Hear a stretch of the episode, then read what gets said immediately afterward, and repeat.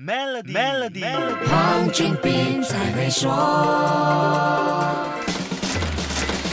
你好，我是黄俊斌。日本首相菅义伟上任不到一年就宣布下台，原因基本上是八个字：奥运失意，抗疫失利。奥运会传统上对主办国是一次展现国力和刺激经济的大好机会，现在的日本正需要这样的机会，所以日本豪砸一百五十亿美元主办了二零二零东京奥运会，还用上最先进的科技来护航。看到这届奥运会的各种设置和排场，加上延期造成的各种成本开销，一般相信真正投入的资金远。远远超过了官方的宣布。二零二零东京奥运会碰上新冠疫情，被迫展延一年。面对日本人民，包括商界大佬的强烈反对，菅义伟政府还是坚持在没有观众的情况下完成了本届奥运。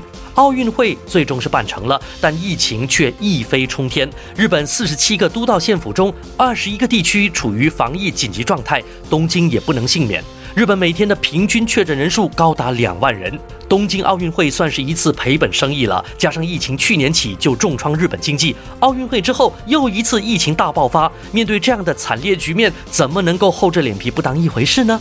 日本二零二零年的 GDP 萎缩了百分之四点八，十一年来第一次面对经济萎缩，这也是一九五五年以来最糟糕的表现。所以，日本民间的不满情绪是绝对可以理解的。勇敢面对失败，辞职谢罪是成熟的政治风范，在日本政治上也是一个正常操作。所以，菅义伟下台就不会是一件太过令人惊讶的事情了。不过，日本每一次主办奥运会都有一个奇特现象，就是他的首相一定会下台，到目前为止都没有例外。想知道什么情况？守住下星期一，Melody 黄俊斌才会说。黄俊斌才会说。